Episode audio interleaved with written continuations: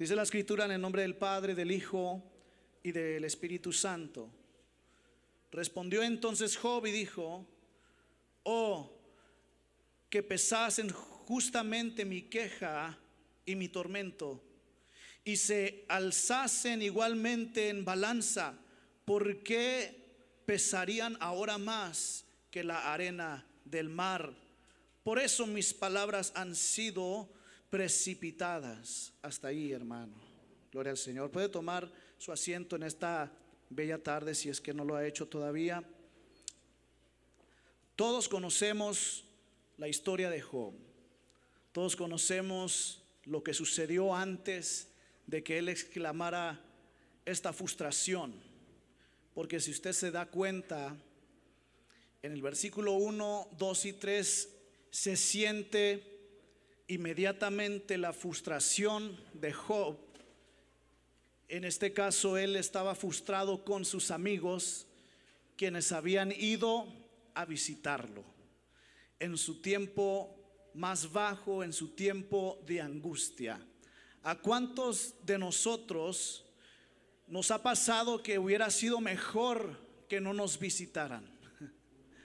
Porque muchas veces pensamos que la visita de un amigo muy buen amigo, nos va a ser mejor, pero tristemente a veces la prueba de nuestra fe es probada por aquellos que son más cercanos. ¿Cuántos dicen amén? ¿Cuántos de nosotros eh, hemos deseado la compañía de un amigo, pero después dice mejor solo?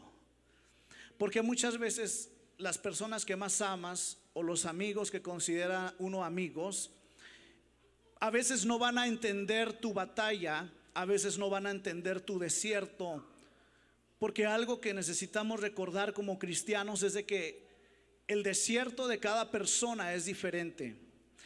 La lucha espiritual de cada quien es diferente y a veces por más que un amigo quiera entenderte, tal vez no logrará entenderte y te vas a frustrar. Job después de, haber pasado una vida miserable, porque ustedes conocen la historia, Dios le había dado permiso a Job de dañar su vida, dañar su familia, quitarle inclusive a sus hijos quienes murieron. Usted recuerda también que cuando empieza la prueba de Job viene problema tras problema tras problema. Si usted recuerda, dice la escritura que vino de pronto un siervo y le trae la primera desgracia y le dice, solo sobreviví yo para venir a decirte, vine corriendo. Y justo cuando ese se iba, viene otro siervo y le dice, pasó esto y solo sobreviví yo y corrí para avisarte. Y en lo que él se iba, uno tras otro y uno tras otro. Hermanos, la verdad es de que para nosotros poder discernir lo que es un ataque del enemigo, tiene un patrón que parece ser que de un problema vamos a pasar a otro, a otro, a otro. Y aunque en nuestra sinceridad nosotros clamemos a Dios en nuestra angustia, pareciera como que Él no nos oye y viene otro problema tras otro. O tal vez el mismo problema se vuelve más pesado. Por eso Job en un momento que él estaba con sus amigos, él exclamó y dijo, oh, que pesasen justamente mi queja, porque a veces, hermano, no entendemos, usted y yo jamás vamos a lograr a entender al 100% lo que está pasando una persona, pero ¿saben quién sí sabe? ¿Sabe quién sí sabe? Dios. Él sabe el, lo que va a suceder él sabe cómo se fortalecerá nuestra fe. Job dice en el versículo 3, ¿por qué pesarían ahora más que la arena del mar? A veces sentimos como que nuestras cargas pesan más que el mar. Y dice, por eso mis palabras han sido precipitadas. Continúa diciendo en el versículo 4, ¿por qué las saetas del Todopoderoso están en mí, cuyo veneno bebe, bebe mi espíritu, y terrores de Dios me combaten. ¿Acaso gime el asno montes junto a hierba, mugue el buey junto al pasto, se comerá lo desabrido sin sal, habrá gusto en la clara de huevo, las cosas que mi alma no querían tocar son ahora mi alimento. Y muchas veces las cosas que nosotros por mucho tiempo deseamos no tocar, ahora es nuestro alimento. Y en el versículo él sigue exclamando ahí en el 13, en el 12 dice, es mi fuerza la de las piedras o es mi carne de bronce. No es así que ni aún a mí mismo me puedo valer y que todo auxilio me ha faltado en forma de pregunta, porque sabe de que Job, aunque fue un hombre que al final de su historia, él glorifica a Dios, sí hubo un poco de queja en su proceso. ¿Cuántos dicen amén? Y entonces, nosotros pasamos nuestro proceso, nuestro desierto.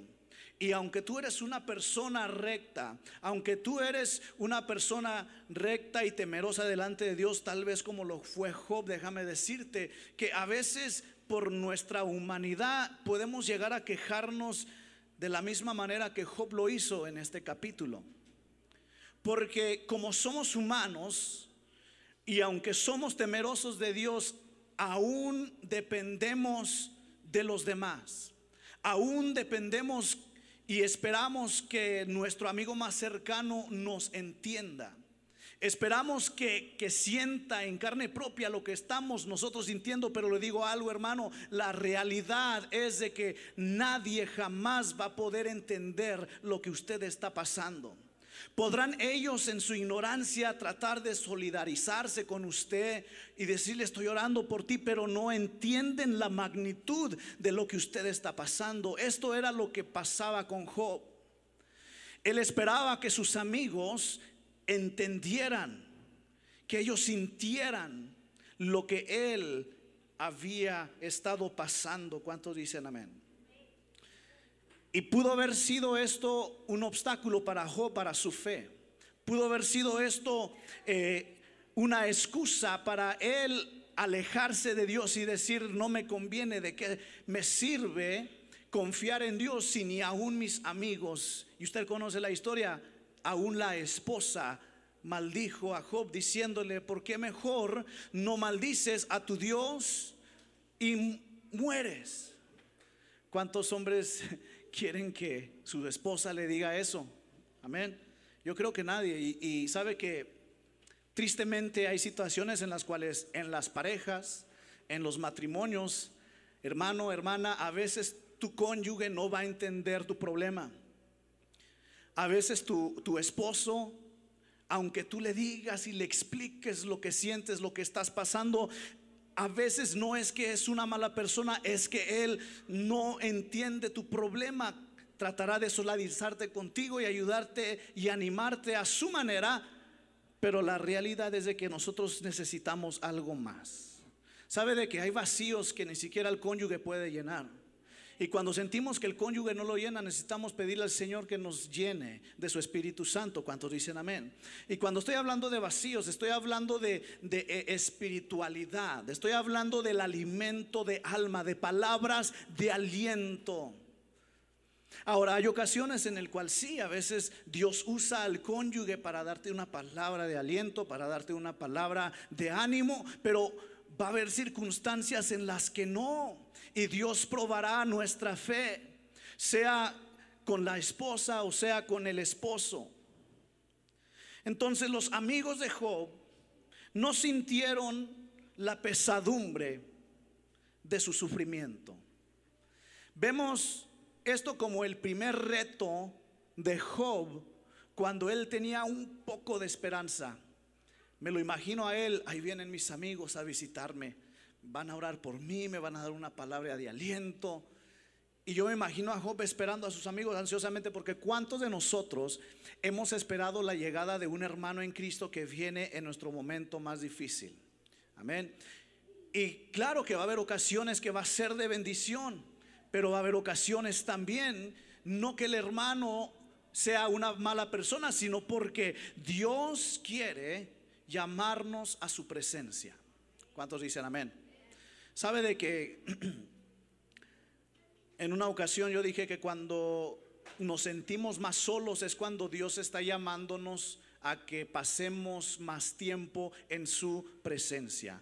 Cuando sentimos como que queremos entrar en tristeza, en depresión, es un llamado de parte de Dios para que vuelvas a su presencia. A su presencia. Somos humanos, vamos a querer buscar eh, consolación entre nuestros hermanos en Cristo, pero a veces no lo hallaremos, aunque les expresemos, no lograrán entender. Tal vez nos dirán, estaré orando por ti, ánimo, todo lo puedes en Cristo, reprende eso en el nombre de Jesús, pero tú por dentro estás, ah, mm, no me entiendes. ¿A cuántos les ha pasado que están en un momento de desesperación y te expresas con alguien y miras el rostro de la persona y tiene todos los rasgos de que no te entiende? Amén. Y simplemente así pasa. ¿Cuántos dicen amén? Cuando mi esposa sufrió el ataque de pánico hace casi ya dos años, yo recuerdo que ella me agarró y yo no entendía qué estaba pasando en ese momento. Ella me agarró y me, se me queda viendo, es que no me siento bien. Y, yo lo miraba como un, algo de película, entonces tranquila, mi amor, estás bien. Y la abrazaba. Y yo miraba y yo pude sentir su desesperación que yo no me daba cuenta lo que ella estaba sintiendo en ese momento. Pero sabe de que a veces tienen que pasar horas, días. Tal vez para unos a veces tienen que pasar semanas, meses o años tal vez. Pero tardé para poder comprender lo que estaba sucediendo. Pero lo bello es de que cuando uno tiene comunión con el Espíritu Santo, el Espíritu Santo te empieza a guiar por el camino correcto, te empieza a guiar por las palabras correctas. Obvio, nuestra reacción inicial y, la única que permaneció fue orar, clamar a Dios. Y la alabanza y la adoración se convirtió en nuestra arma que no sabíamos qué tanto poder tiene la alabanza y la adoración. Usted viene a este lugar, alaba al Señor con todo su corazón, pero cuando usted alabe a Dios y adore a Dios, cuando usted siente que va a morir aún, usted va a experimentar la dulce calma, usted va a experimentar la paz, usted va a experimentar la liberación. Pero sabe de que a veces primero les hablamos a los amigos y esperamos que ellos traigan paz y tranquilidad a nuestra alma, aunque nos amen, aunque nos quieran, a veces hasta la propia familia. No entenderán, a lo mejor ellos te dirán, ora, es que tienes que orar más, es que tienes que pasar más tiempo en la presencia del Señor. Entonces los amigos de Job no sintieron la pesadumbre de su sufrimiento.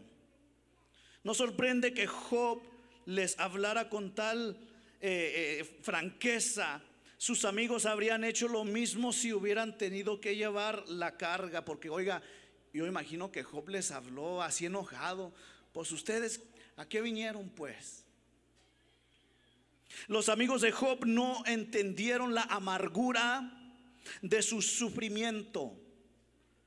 Y eso lo vemos ahí en el versículo 4. Dice, ¿por qué las saetas del Todopoderoso están en mí? cuyo veneno bebe mi espíritu. Él estaba hablando acerca de lo que él estaba pasando y él lo estaba comparando con veneno. Tanta era su ansiedad, tanta era su problema que él lo describe como si estuviera bebiendo veneno su espíritu.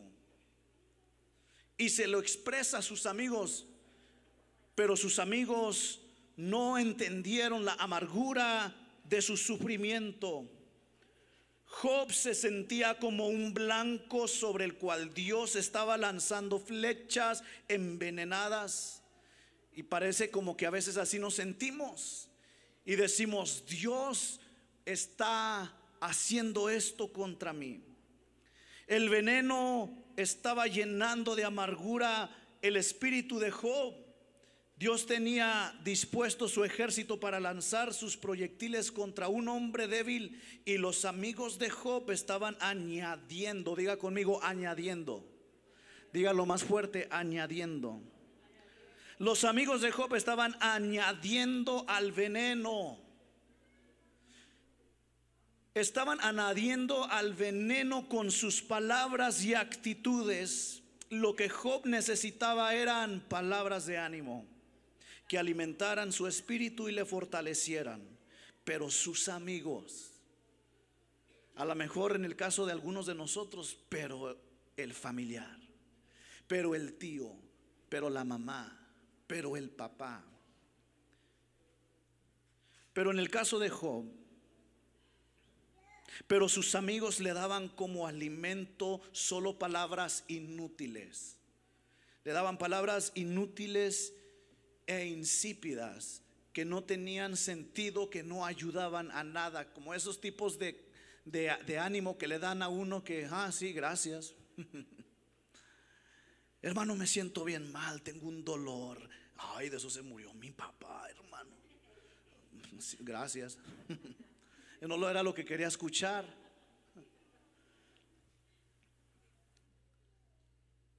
Pero Job trató de hacerle sentir cuán desesperanza era su situación. Aunque sus amigos estaban allí picándole, porque el típico que casi siempre como cristianos, nuestra primera reacción es, hermano, a lo mejor andas en pecado tal vez. Pídele perdón a Dios, ¿qué hiciste? Porque para que te pase algo así, tuvo que haber pasado algo, tú tuviste que haber hecho algo. Y usted conoce la historia, Job dice, eh, pues yo no, yo me he guardado, yo me he cuidado, yo no, no he hecho nada. Pero los amigos, pero las hermanas, pero los hermanos, pero los jóvenes, entre ellos también se pican los botones. pero jamás podremos entender la lucha individual de cada persona. Algo que me gusta que mi esposa le enseña a nuestros hijos es, si no tienes nada bueno que decir, no digas nada. Porque a veces en nuestra torpeza humana no estamos preparados para dar una palabra de ánimo y a veces lo único que hacemos es desanimar. Lo único que logramos es desanimar al hermano, a la hermana. Y necesitamos nosotros entender que hay veces que es mejor guardar silencio. ¿Cuántos dicen amén? Si yo fuera Job, yo hubiera hasta pensado en mi mente, mejor hubiera sido que ni vinieran mis amigos. A lo mejor yo hubiera estado aquí mejor solito. Pero no solamente pasó eso, sino que también su esposa lo mira ahí todo fregado todo sucio. Me imagino que había bajado de peso por la enfermedad que le dio, le salieron llagas por todo su cuerpo. Oiga, olvídese del COVID. El COVID es como una caminata en el parque. La enfermedad y todo lo que Job padeció fue una prueba extrema de su fe, pero también de su humanidad. Somos humanos, pero ¿qué tan resistentes podemos ser cuando somos probados hasta el límite físico.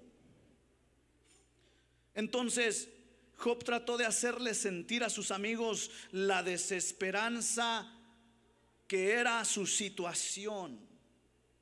El sufrimiento prolongado e intenso puede hacer que una persona se sienta, diga conmigo, incapaz a veces nos sentimos incapaz de lidiar con la vida. Nos sentimos incapaz de seguir adelante y oiga, y ahí es en donde nosotros estamos en una posición de sostenernos la mano de Dios, de confiar en Él. Porque a este punto, hermano, conforme yo analizo la historia de Job, si Job no hubiera permanecido en su fe, él pudo haber sido una de las estadísticas de suicidios tal vez. Porque si la escritura describe su sufrimiento como tal, que ya no quiere vivir, que desea la muerte. En una ocasión también el profeta Elías se sintió así.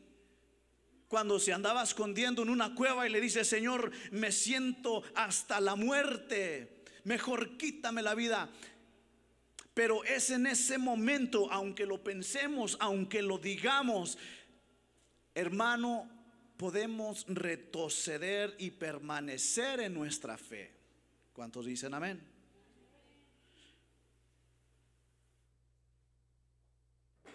Entonces, algunos de los elementos de los que consta la vida es precisamente esta, el sufrimiento. El sufrimiento nos hace más fuertes. El sufrimiento es una forma que Dios nos deja saber que Él está con nosotros. El sufrimiento, el dolor, es la forma en que Dios permite que nos demos cuenta que hay algo mal, algo está sucediendo. Que uno diga, ¿será esto un ataque del enemigo? Porque le digo algo, la gente que está en el mundo sin Dios y sin esperanza, que les pasan cosas así y no tienen a Dios, se desesperan y entran en una suma depresión y no tienen esperanza, pero por eso es de que la iglesia, nuestro trabajo, es de hablar palabras sabias en el momento de temor, en el momento de sufrimiento a los que nos rodean. A veces van a ser hermanos en Cristo de aquí de la iglesia, entre nosotros, a veces un familiar cercano, a veces va a ser alguien de fuera, pero que nuestras palabras siempre sean sabias y no torpes. Me acuerdo cuando estaba chiquito había salía un comercial. Algo tiene la televisión mexicana. Bueno, en aquellos tiempos ya tengo mucho que no veo, pero como en los noventas, en los 90 y del 95 para acá, porque yo me acuerdo de niño yo miraba la tele, pues no había teléfonos. El canal 5, el canal 32, el canal de las estrellas, Televisa, TV Azteca. Y siempre pasaban eh, pequeños clips de, ¿cómo se dice? De reflexión. Y yo me acuerdo que uno que se me grabó mucho era una escena en donde estaba un niño con su mamá en la cocina, el niño tira el vaso de leche y luego la mamá está por gritarle al niño, ¿qué, qué, qué, qué? Y luego pausa, blanco y negro, cuenta hasta 10. ¿Cuántos se acuerdan de esas? Cuenta hasta 10. Y ahí se mira en la escena que está la mamá hasta parece que están como los de la Rosa de Guadalupe. Se me hace que de ahí agarraron la idea los de la Rosa de Guadalupe. Pero yo me acuerdo de ese comercial porque está así la mamá, está a punto de darle un cucharazo al mocoso, porque oiga, las mamás se esfuerzan para mantener la casa limpia, muchachos, no sean gachos. Cuando coman cereal, eh, limpienle ahí su leche. Ahí dejan ahí el Cheerios, ahí todo tirado. la leche pegastiosa, llega el papá y se recarga. Ay. Y yo me acuerdo que yo en mi inocencia y en mi ignorancia, simplemente al ver eso, fíjese cómo somos los niños. Somos como una esponja, lo vemos y lo tratamos y nos damos cuenta que funciona. Y cuando yo, y, cuando yo me enojaba o algo, yo contaba hasta 10. Y si me enojaba en la iglesia con mi mamá o mi papá, porque me daban un pellizco.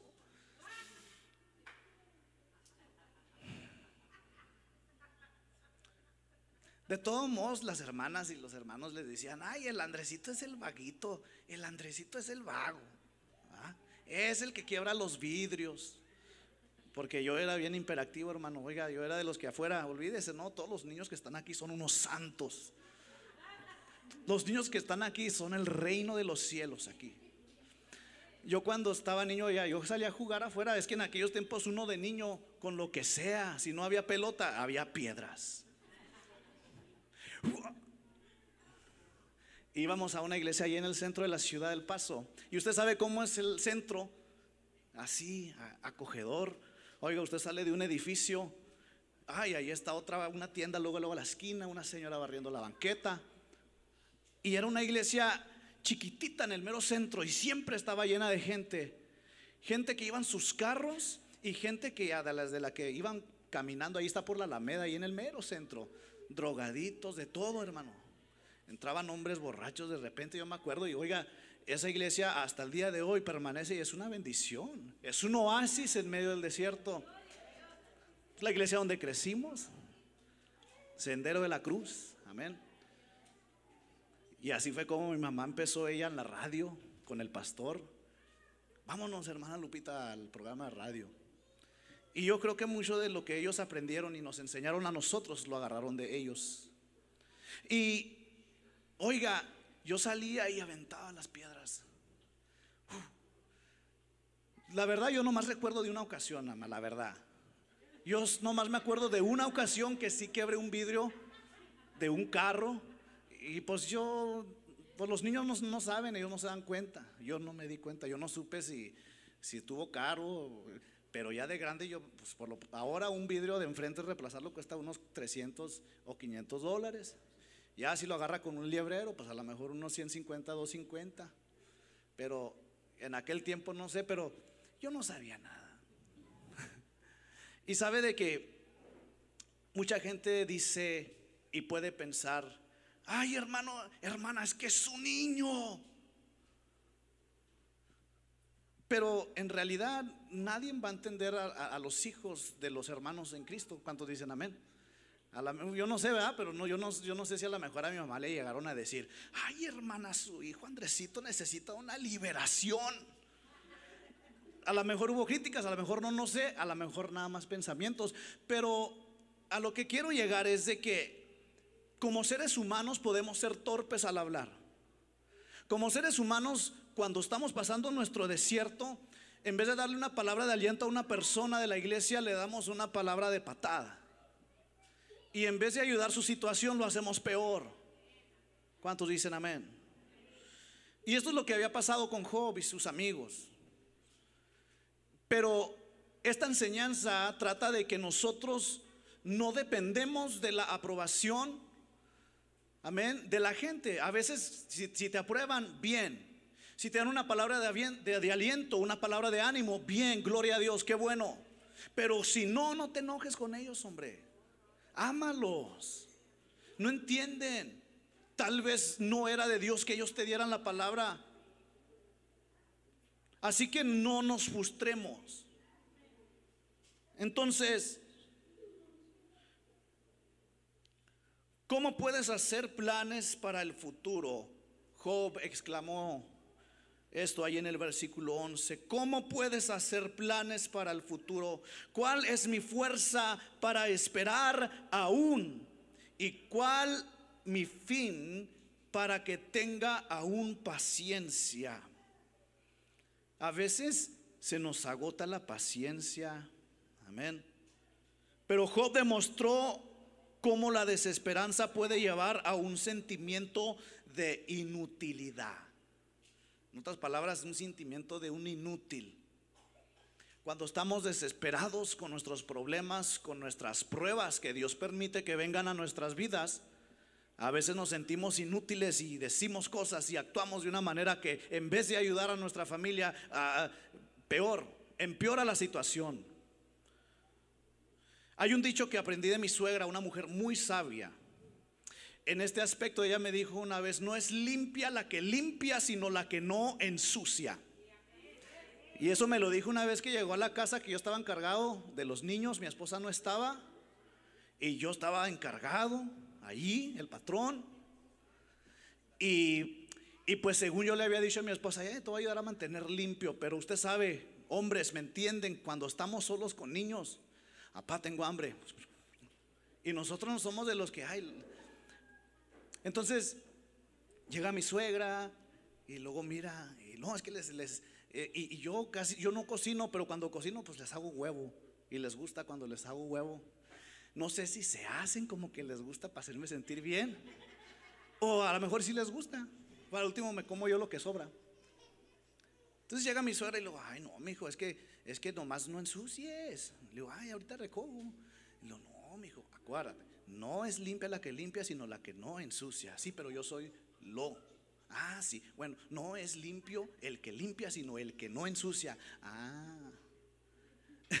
Entonces, nosotros a veces necesitamos también limpiar nuestro vocabulario. No es un hermano en Cristo el que a fuerzas quiere dar una palabra y la da fuera y la da en un tiempo que no es apropiado. Porque a veces andamos parece que andamos buscando una oportunidad de dar una palabra. Una oportunidad de dar una palabra de aliento, pero a veces estás haciendo más mal que bien. A veces no es ayuda el que ayuda, si lo ponemos de la manera del dicho que me enseñó mi suegra. No es ayuda la que nosotros estamos pensando que estamos haciendo, sino que a veces es mejor no ayudar. A veces es mejor no involucrarte. En otras palabras, como dijo mi esposa, si no tienes nada bueno que decir, no digas nada. Porque a veces empieza a manifestarse en nosotros ese viejo hombre. Es esa persona que éramos en el mundo y empezamos de pronto a acordarnos del pasado, de problemas que el diablo usó para atacar tu vida, tu familia, tu iglesia. Y empiezas a traer toda esa memoria y empiezas a sacar todo de, allá, de lo profundo de la mar donde lo echó Dios. Empiezas a, a, te bajas en el submarino Titan. Y Dios te guarda porque dicen que esas cosas explotan abajo del agua. A veces nos sumergimos a lo profundo de la mar a sacar y explotamos como una bomba atómica. Y yo imagino que esto fue lo que pasó con los amigos de Job. Porque a veces los amigos, aunque son buenas personas y te aman y te quieren, todos como seres humanos a veces tenemos, diga conmigo, pensamientos. Una persona por más que te ame a veces va a tener pensamientos negativos acerca de ti. No lo va a demostrar, no te lo va a decir. ¿Y qué es mejor? Oiga, si todos nosotros tuviéramos la capacidad de ver nuestros pensamientos, ¿cómo nos sorprenderíamos? ¿Cómo nos sorprenderíamos que a lo mejor en una ocasión un hermano o una persona pensó algo de ti? Pero son solo pensamientos. Satanás usa la mente para atacarnos, para ver si nosotros vamos a accionar, si nosotros vamos a hablar. Por eso la escritura dice que debemos someter nuestros pensamientos a la obediencia de Dios.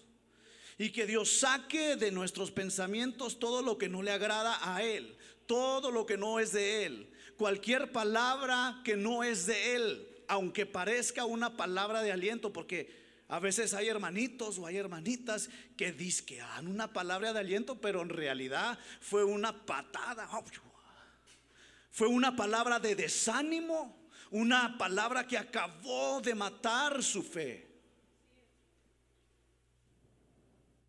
Y Job quería demostrar cómo se sentía él, pero sus amigos tal vez ahí explotaron y todos sus pensamientos que a lo mejor habían tenido en el pasado.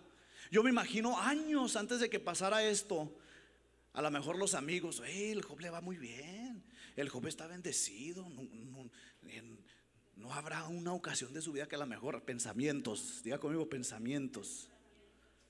Pero eran buenos amigos y a lo mejor nunca dijeron nada porque pues y es mejor, pero se presenta la prueba, se presenta el desierto y allí es en donde Job su fe fue probada. No necesariamente de que va a dejar ser amigos de de ellos, sino que tiene que darse cuenta uno de que a veces el único que nos sustenta es Dios. ¿Cuántos dicen amén? Cuando te sientes inútil, pierdes las ganas de vivir. Esto explicó porque Job quería que Dios acabara con su vida. Ah, mire nada más. Job también se sintió como que ya mejor quítame la vida, Dios. Job mismo no intentó hacerlo, él no intentó el suicidio, porque de alguna manera aún en su desierto él permaneció firme. A veces uno se siente cansado. Pero la alabanza y la adoración, oiga hermanos, es una arma poderosa. Cuando usted se encuentre en, el tiempo más difícil de su vida, adore a Dios.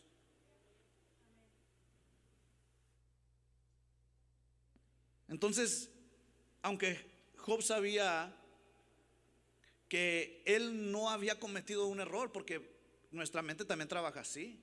A veces nosotros mismos podemos pensar, Señor, te fallé. Se me hace que fue aquel año. ¿Será esto la consecuencia de mi pecado? Pero, pero si Dios perdona nuestros pecados y los echa a lo más profundo de la mar, entonces puede que nosotros estemos pensando en suicidio. Job pudo haber sido, la Biblia no lo dice, pero será que tal vez, aunque él era un hombre recto y temeroso delante de Dios, será posible que a lo mejor él eh, llegó a pensar en el suicidio. Porque si él le pidió a Dios, quítame la vida, en alguna manera él tal vez lo pensó, pero no era lo suficientemente no quiero decir valiente porque yo no yo digo que no es de valientes quitarse la vida, no se sentía apto para hacerlo él mismo y le pide a Dios, "Quítame la vida." ¿Será porque él tenía comunión con Dios que a pesar de sus pensamientos de suicidias, tal vez sus pensamientos negativos, será posible que el simple hecho de que él llevaba una comunión con Dios, eso lo guardó del suicidio? Aunque lo pensó. Entonces, a lo mejor lo pensó y a lo mejor él sabía que sería un error hacerlo, pero lo que lo que hizo Job fue orar. Y sabe que lo más poderoso que uno puede hacer como cristiano en medio de la tentación, porque el suicidio es una tentación, es orar. Hay un poder sobrenatural, los demonios se esfuman. Cuando hay una pesadez y usted se pone a orar y en el nombre de Jesús, la sangre del cordero me cubre. Esos pensamientos, esos demonios que están, esos espíritus que están a lo mejor rodeando tu casa, rodeando tu cabeza, se van se incomodan al mencionar el nombre de Jesús. Entonces lo que Job hizo fue orar pidiendo que Dios le sacara de su miseria de forma definitiva. ¿Cuántos han en una ocasión en sus vidas orado a Dios explícitamente decirle, Señor, sácame de mi miseria, definitivamente ya no quiero vivir así. ¿Cuántos lo hemos hecho? ¿Y, ¿Y, cuántos podemos decir que Dios cuando nosotros oramos en nuestra situación más baja, Él nos empieza a guiar, aunque nosotros vayamos medio debiluchos? Porque le digo algo, cuando uno pasa la prueba, uno se siente que apenas va, pero dice la escritura que diga el débil, fuerte soy. Cuando usted es débil es más fuerte. Cuando usted se siente más débil es más fuerte porque es allí en donde Dios lo toma en sus brazos. Y Job le dijo a Dios, quita mi miseria. Definitivamente Job estaba ya cansado. Pero Job también señaló cuán eficaz era el ministerio aportado, aportado por sus amigos. A veces necesitamos reconocer que Dios es el único que nos puede sostener. A veces como cristianos pensamos erróneamente que el hermano en Cristo tiene que sostenernos que el pastor tiene que sostenernos, que el ministro tiene que sostenernos, que, que, el líder tiene que sostenernos, pero... Mire, amado hermano, la escritura dice, mirar cuán bello y cuán delicioso es habitar los hermanos juntos en armonía. Oramos los unos por los otros. Pero Dios jamás va a permitir que nosotros hagamos el trabajo que le pertenece a Él. Y es ahí, amado hermano, en donde nosotros necesitamos entender que el reunirnos en un lugar como este, todos venimos cargados. ¿A cuántos le han pasado? ¿A cuántos de ustedes les ha pasado que están ustedes de malas? Están pasando una situación difícil en su vida y así como está usted enojada o enojado, de repente llega una hermana llorando, hermana, llore por mí. Y quién sabe cómo le hace, pero se le quita lo enojada. Se le quita la tristeza que tenía y de alguna manera, si, si era de Dios que usted diera una palabra, usted da una palabra de bendición y ora y le beneficia a su hermano y se beneficia a usted. Pero ¿a cuántos les ha pasado que estando de malas, Llega una hermana y están como, como, como dicen, le das la patada al perro, le das la patada al hermano. Si no tenemos nada bueno que decir, a lo mejor es bueno, mejor no decir nada. ¿Cuántos dicen amén? Entonces Job señaló que sus amigos en realidad no habían aportado nada, pero esto fue una gran lección para él. Porque sus amigos, aunque fueron muy buenos amigos antes de todo esto, y me imagino yo que siguieron siendo amigos, pero ellos no se compadecieron de él ni trataron de satisfacer sus necesidades. Eran como un arroyo seco en el desierto. ¿Cuántos, imagínese usted estar en medio del desierto y mirar un arroyo a lo lejos con una palmera y usted sale corriendo y encuentra el arroyo, el río seco? ¿O cuántos hemos de pronto en un día de mucha sed allá afuera, usted agarra un vaso y no tiene agua? Y dice, a lo mejor tiene una o dos gotas. Y pa, tierra de chaparral. Arena. Así se sintió Job con sus amigos, porque los quería tanto, eran buenos amigos, pero la situación no era la situación para que ellos le dieran la palabra. Entonces la escritura dice en el versículo 21 del capítulo 6, ahora ciertamente como ellos sois vosotros, pues habéis visto el tormento y teméis. Os he dicho yo, traedme y pagad por mí de vuestra hacienda, libradme de la mano del opresor y redimirle del poder de los violentos. Enseñadme y yo callaré, hacedme entender en qué he errado.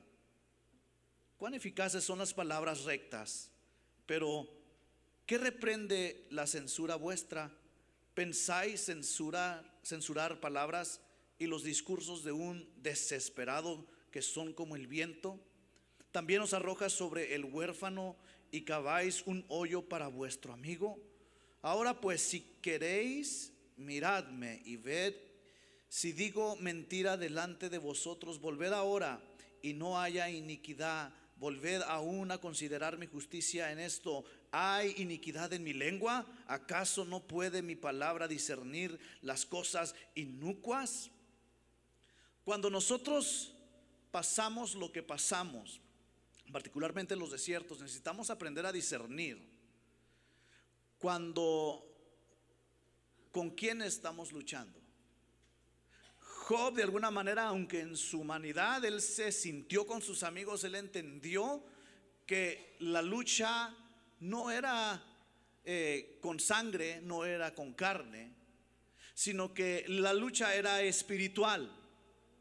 Cuando nosotros estamos pasando una lucha espiritual, hay que no echarle la culpa a los hermanos. Hay que no agarrarla contra la hermana. Hay que no agarrarla contra el pastor. Hay que entender que nuestra lucha es contra las huestes que habitan en las regiones celestes, es contra el enemigo. Porque recordemos, amado hermano, la mente, los pensamientos es el área de juego del diablo. Así que si nosotros de pronto nos vemos con muchos pensamientos un día y parecemos toros, ¿ah? Estás, y mientras más piensas, más te enojas. Mm, y sí, y miras algo en redes sociales, amén. Sí, Ah, y, y entonces empezamos a alimentar, empezamos a alimentar nuestra carnalidad disfrazada de religiosidad. Empezamos nosotros a actuar de una manera religiosa, que no estamos tratando nuestro interior. Estamos solamente adornándonos por fuera. ¿Cuántos dicen amén? Y sabe de que muchas veces las redes sociales pueden ser un instrumento de bendición, porque yo a veces veo eh, videos, clips de prédicas, ustedes saben, muy famosos videos cortos, muy buenos, muy edificantes. Pero también hay esos famosos posts que dicen, tú no te preocupes por nada. Famosos posts que, que, sí, de alguna manera son una palabra de aliento, pero en realidad es una palabra para ponerte en contra de aquel que te ofendió. Cuando Jesús dijo, ama a los que te oprimen, bendice a vuestros enemigos, ámalos. Job se desesperó. Usted y yo en ocasiones puede que nos desesperemos. Pero tengamos cuidado de no lastimar la obra de Dios. Tengamos cuidado de no lastimar y no contagiar con nuestra amargura que estamos pasando, que va a ser temporal, hermano. Como cristianos nosotros pensamos que los problemas son temporales, vienen y se van. Mientras que usted permanezca fiel, mientras que usted permanezca en la presencia de Dios, eso es temporal. El invierno no dura todo el año. El invierno solamente dura una temporada. Ya pasará. Pronto vendrá la primavera de su vida. Y es que así es la vida, hermano. La vida son temporadas. Tal vez es la temporada que le tocó a usted, pero adelante, siga adelante en el Señor. Como dice el canto ese, sigue adelante. Esa la cantaba mi mamá. La cantaba mucho. Que no te importe nada. ¿Qué más dice la canción? No olvides que, ¿cómo dice? No digas. Ay, lo que dice, pues los demás no te van a ayudar, ni el pastor, ni la hermana, nadie te va a ayudar. Oh, vamos a orar por ustedes, vamos a apoyarnos en oración, en ayuno y oración. Vamos, hacemos altar, alabamos y adoramos juntos aquí y aquí es donde Dios nos restaura. Aquí Dios hace la obra, nosotros no. Dios hace la obra, nosotros no. Así que, hermano, ánimo somos un pueblo fuerte. Nos ayudamos el uno al otro hasta donde Dios nos permite. Y que eso no sea causa de desánimo, sino que, amén, adelante. Seguimos adelante. Hermanos, si tú crees que Dios está contigo y Él te lleva en sus brazos cuando más débil te sientes, ponte de pie en esta noche. Porque Dios en esta noche nos recuerda y nos dice esto.